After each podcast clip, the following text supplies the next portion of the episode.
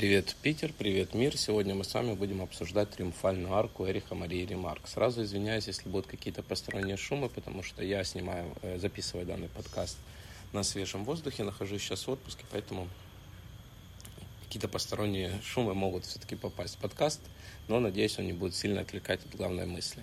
Итак, мы с вами сегодня обсуждаем Эрих Марию Ремарк и его одно из самых известных произведений «Триумфальную арку». Эрих Мария Ремар, как я говорил раньше в подкасте про «Ночь в Лиссабоне», относится к э, писателям забытого поколения, так, потерянного поколения, так называемого. И его манера повествования довольно-таки схожа с манерой повествования Эрнеста Хемингуэя, который также является представителем вот того самого потерянного поколения писателей. Оба они писали про войну, правда, Эрнест Хемингуэй писал про Первую мировую войну, Эрих Мария Ремарк больше делал акцент на Вторую мировую войну. Э, по крайней мере, «Ночь в Лиссабоне», «Триумфальная арка» — это канун и преддверие Второй мировой войны. Если «Ночь в Лиссабоне» — это, в принципе, уже начало Второй мировой войны, когда события развиваются, когда государства сдаются, когда Франция уже наполовину захвачена и оккупирована немецкими войсками, то «Триумфальная арка» начинает свое повествование с осени 1938 года. Красивый город э, влюбленных, Париж, ночь, полночь на мостовой он э, встречает девушку и полагает, что она шлюха. Это не мои слова, это слова самого Ремарка в книге. И он ее останавливает, хватая за локоть. Вот, у них завязывается диалог, она говорит, я буду кричать, отпустите меня, там, что-то тудым-сюдым, тудым-сюдым. Потом они закуривают алжирские сигареты, он говорит, пойдем выпьем кальвадос, они идут в какой-то кабачок, который работает после полуночи, пьют кальвадос, после отправляются к нему в номер, занимаются любовью, и на утро он узнает, что она ушла из своего номера, где остался мертвым ее предыдущий, скажем так, э, спутник. Вот. И он говорит, пойдемте будем разбираться.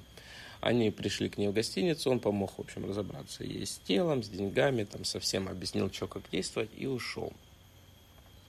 Вот. Э, почему он так сделал? Потому что он является иммигрантом, нелегально находится на территории Франции, осуществляет нелегально врачебную деятельность и в любые взаимодействия с властями, с полицией, либо с комендантами, либо э, жандармами, ему может грозить э, высылка, депортация в Швейцарию и оттуда у него будет всего там две недели, чтобы опять куда-то переехать в третью страну.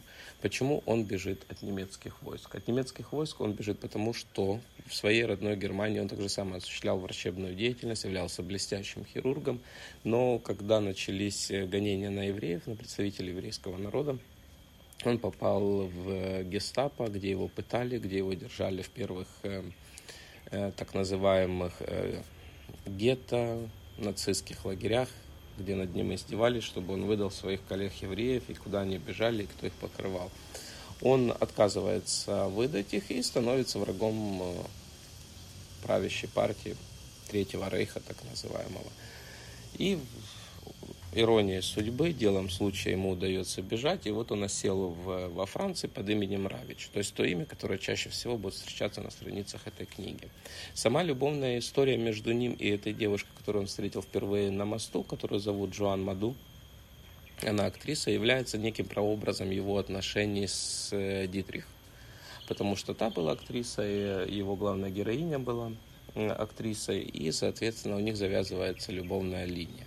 Но э, сама любовная линия, как и в «Ночи в Лиссабоне», является таким своеобразным, э, своими своеобразными эмоциональными качелями. Когда они вместе, это красивые описания, красивые парижские ночи. Он описывает, что даже в этом, этой весной э, каштаны два раза в год цветут. Это уже, ну, типа, год их вот этих качель. То они вместе, то они врозь. И сам герой позиционирует себя как э, некий циник с черствым сердцем. То есть он пытается таким быть, пытается таким казаться, живет в гостинице «Интернациональ», для иммигрантов, хозяйка которых покрывает и платит там кому надо, чтобы не регистрировать мигрантов, потому что по французскому законодательству того времени каждый, кто приезжает и поселяется в гостиницу, становится на учет в этой гостинице, и они передают данные о всех приезжих гостях, туристах в полицию и миграционный департамент. Так вот, хозяйка этого интернационаля покрывала, в принципе, всех беженцев, всех, кто нелегально находится во Франции, и умудрялась там как-то договариваться с действующими властями.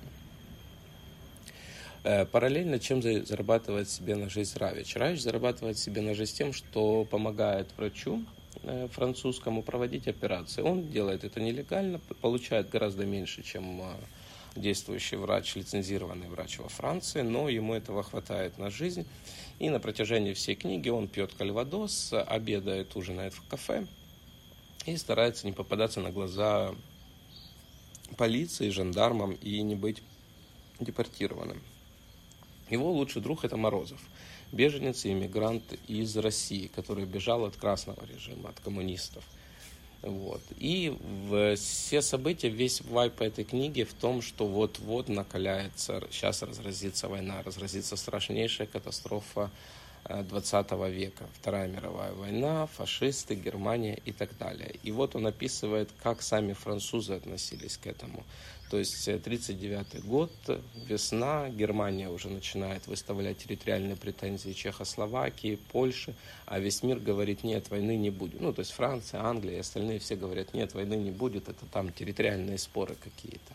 И не верят, и продолжают жить, кто-то выращивает там э, цветочки у себя в саду, кто-то осуществляет врачебную деятельность, кто-то ездит отдыхать в Ниццу, кто-то на юг Франции. Ну, в общем, жизнь кипит, жизнь бурлит, и никто не хочет верить в то, что сейчас произойдет э, трагедия. Также еще одним из интересных действующих персонажей этого произведения является медсестра э, э, у доктора Вебера, где работает Равич нелегально. Вот. И это та еще сучка, скажу я вам она настолько, прикрывая своей благодетельностью, своей религией, тем, что она такая праведная христианка, э, просто осуждает э, Равича за все его действия, за то, что он после операции позволяет себе закурить сигарету. И в конечном итоге она его, сука, издает. Она его сдает властям и его арестовывают. Но это будет все потом. Сам сюжет книги очень интересен тем, что необычная история любви – Жан Маду, которая говорит, как она любит Равича, когда они вместе. Он ей дарит Ниццу, а он ее отвозит на несколько дней в Ниццу. Он понимает, что она от него уйдет, и его же слова о том, что как только раз показав ей красивую, роскошную жизнь женщине, если ты не можешь ей обеспечивать потом это постоянно, она найдет того, кто сможет это делать и уйдет от тебя. Ну, собственно говоря, что и происходит. Он однажды, идя на, к себе на работу со своим врачебным чемоданчиком, видит, как на стройке падают леса и происходит э, несчастный случай женщины, которая проходила под этими лесами. Он бежит ей помочь, потому что одна из э, труб, которыми, из которых состояли леса эти строительные, протыкает шею женщине, не повреждает никаких вроде бы серьезных э, трахей, но вместе с тем задевает вену, из которой хлыщет кровь. Он пытается остановить кровь, оказать ей необходимую помощь. И в этот момент появляются полицейские, которые говорят, что теперь он должен проехать с ними в отделение. Он проезжает с ними в отделение, они выясняют, что он незаконно находится, что он нелегал, и депортируют его. И, но депортируют его, э, хотя должны были посадить, но депортируют за счет того, что за него заступился врач, на которого он работал и нелегально проводил операции. Он пошел там в главное отделение миграционного департамента, договорился с начальником, и ему сказали, так как у вас есть деньги, садитесь на такси, вас сопроводят до поезда до, до Швейцарии, вы оттуда выйдете, и выйдете туда. Мы вас арестовывать не будем и держать в колонии тоже не будем до подготовки этапирования. Это максимум, что смогли сделать для Равича. Он уезжает, и в это время его возлюбленная Жоан Маду заводит отношения уже с другим. И когда он возвращается через три месяца, ему не получалось сразу вернуться, он там задержался, планировал месяц, полтора, но чуть пошло не так. И когда он приехал, он узнает, что его возлюбленная уже с другим. Они видятся, они опять проводят ночь, она опять говорит, как она его любит, и что вот эти все мужчины, которые были, пока его там депортировали, это все чушь, все ерунда. Я люблю только тебя. Он говорит, и убирайся, и у них начинаются опять вот эти качели. Люблю, куплю, давай расстанемся. И вот э, их так качает, и в итоге происходит то, как, наверное, и во многих книгах самого Ремарка – в его возлюбленную Жан Маду, которую он любит, стреляет ее нынешний любовник. Тадам, то есть начинается кульминация всей книги, уже близится август 1939 года. Э, конец августа 1939 года. Он бежит ее спасать, привозит в поликлинику, где он незаконно занимается врачебной деятельностью, пытается спасти, но понимает, что пуля попадает э, в кость позвоночника, э, хоть и не задевает жизненно важных органов, вместе с тем извлечь ее из позвоночника, чтобы не раскрошить его, невозможно. Ну и, соответственно, типа спасти нет никаких вариантов. И он зашивает ее, когда она приходит в себя, под э, наркозом, они признаются друг другу в любви. Это сцена описания их признание любви, наверное, одна из самых красивейших сцен в книге, потому что там они признаются в любви, каждый на своем родном языке. Он говорит ей о своих чувствах на немецком языке, а Жоан отвечает ему на итальянском, на языке своего детства. И эта сцена настолько красива, настолько трогательна, что э, эту книгу стоит читать только для того, чтобы вот прочувствовать все их отношения и в конце узнать настоящее чувство друг к другу. И после этого он, э, она начинает мучиться от боли, боли становятся более нестерпимыми, он вводит ей дозу морфия более сильную, от чего она умирает, поскольку он пообещал ей, что она не будет мучиться перед смертью. Вот. И он возвращается в свою гостиницу «Интернациональ». В этот момент по радио объявляют уже, что Германия 1 э, сентября 1939 года объявляет войну Польши и начинает захваты.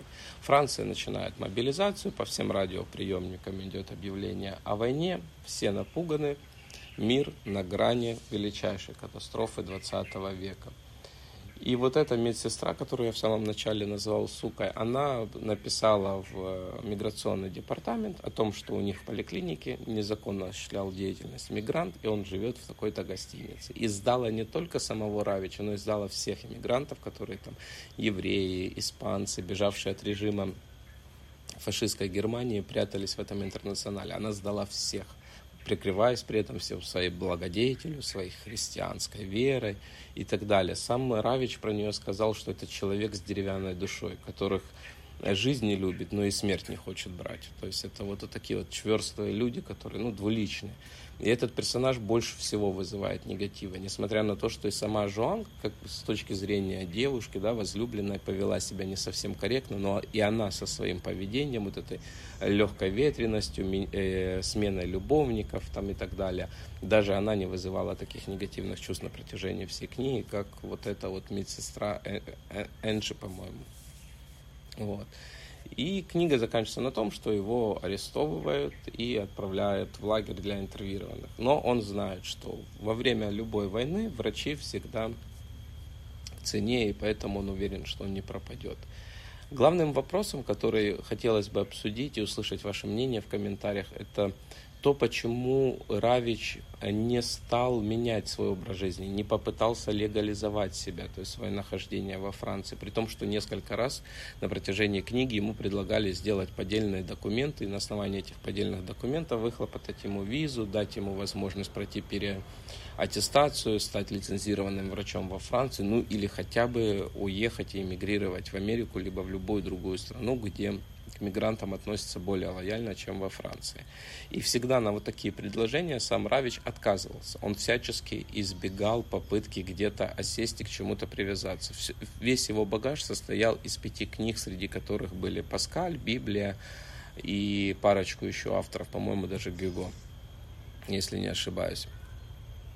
Вот. Это весь его багаж был, и он все время жил в этом интернационале, и все его вещи умещались в небольшой маленький чемодан, большую часть из которого составляли медицинские приборы, скальпели, бинты и так далее.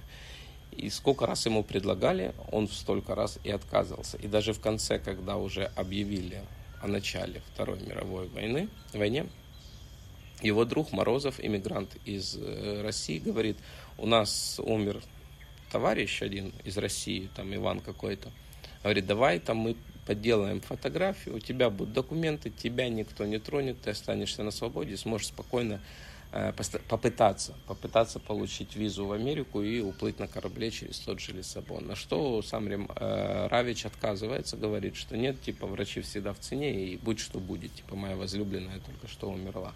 Но и когда эта возлюбленная еще была жива, когда все предвещало о том, что они могут быть счастливыми, они могут построить хорошую семью, уехать куда-то, завести свой сад небольшой, цветы выращивать, там работать и так далее. Причем сама Жоанна это ему и предлагала мало. Он отказывался, хотя имел точно такую же возможность сделать себе поддельные документы. И вот вопрос, несмотря на всю его доброту сердца. Он помогал не только вот той женщине, на которую упали леса.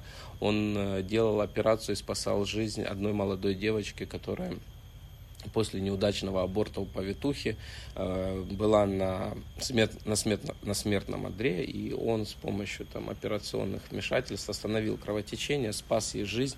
Потом и он так неоднократно поступал, тысяча извинений, э, неоднократно поступал ко многим людям, даже со своих денег. Он этой бедной девочке, которая там разносила шляпы, которая забеременела от своего ухажера.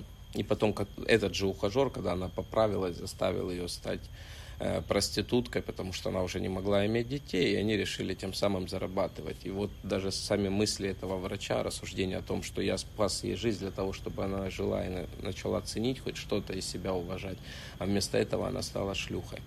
Э, такие вот интересные моменты, такая вот сердечный, э, душевный подход у него к каждому человеку, со страданием каждому иммигранту, и не только иммигранту, но и гражданину Франции. И вместе с тем такое пренебрежение к своей личной жизни, к своей судьбе.